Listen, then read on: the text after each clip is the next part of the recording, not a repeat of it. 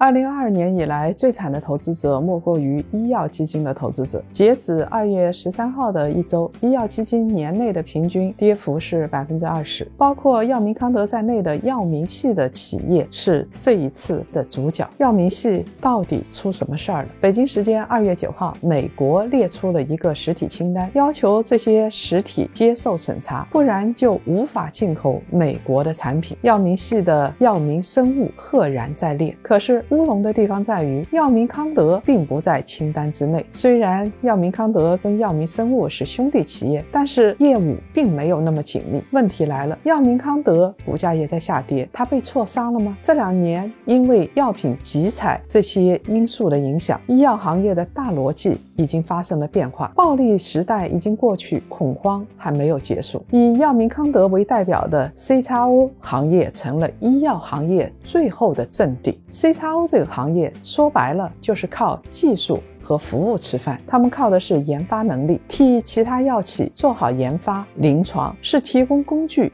解决问题的人。药卖的贵不贵、多不多，和他们又有什么关系呢？全球药物研发这么多年，好做的药。基本上都做完了，剩下来都是难啃的骨头。新药研发越来越难，传统药企为了完成销售和研发任务，就把希望寄托在 CXO 企业上，这样才能够降低成本。所有的医药基金都会优先配置 CXO 企业里边的优秀企业。现在连全村的希望都受到了流言的威胁，医药基金自然扛不住了。药明康德是 CXO 这个行业里边的国内老大，二零二零年。市占率达到了百分之十六点三。这家企业对于技术团队、对于效率非常执着，从人员结构里边可见一斑。二零二零年，药明康德的研发人员占到公司总人数的百分之八十三点零八，接近两万两千人。这两个数字在国内名列前茅。截止二零二一年上半年，公司为全球超过。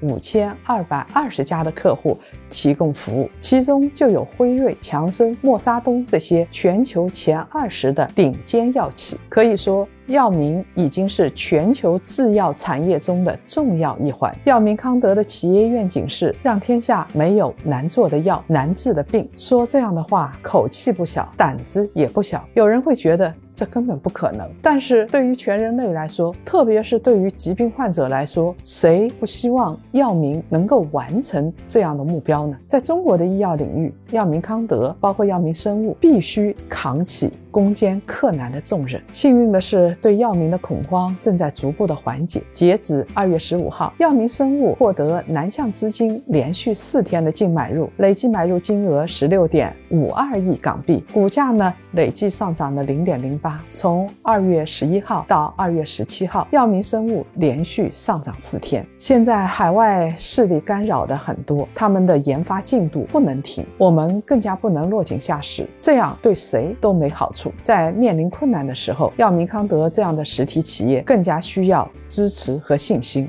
新经济改变生活，新实体改变经济，让我们一起选出新实体企业，助力中国新经济。